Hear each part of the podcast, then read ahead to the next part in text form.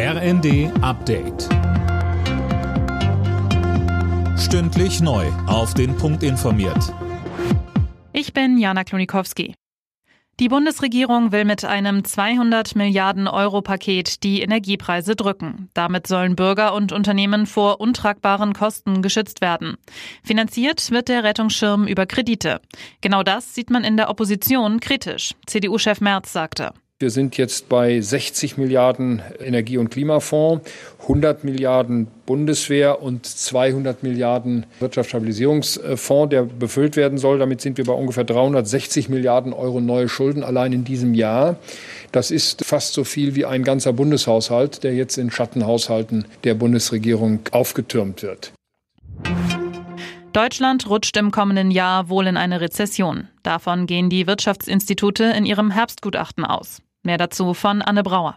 Die Experten rechnen für 2023 mit einem Minus der Wirtschaftsleistung von 0,4 Prozent. Wegen der enorm gestiegenen Energiepreise, die sich ja in ganz vielen Lebensbereichen auswirken.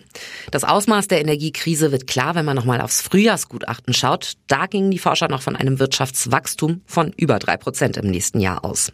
Und weil die Gaspreise weiter hoch bleiben dürften, rechnen sie mit einem permanenten Wohlstandsverlust in Deutschland.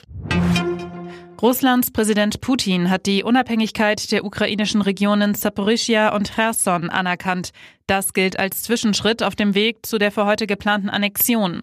Zusammen mit den beiden Regionen sollen auch die Regionen Luhansk und Donetsk ein Teil Russlands werden. Hurricane Ian ist über Florida hinweggezogen und hat dort schwere Schäden angerichtet. Gouverneur DeSantis spricht von historischen Auswirkungen. Große Teile der Innenstädte von Fort Myers und Naples wurden überschwemmt. Das ganze Ausmaß der Schäden wird sich wohl erst in den nächsten Tagen zeigen.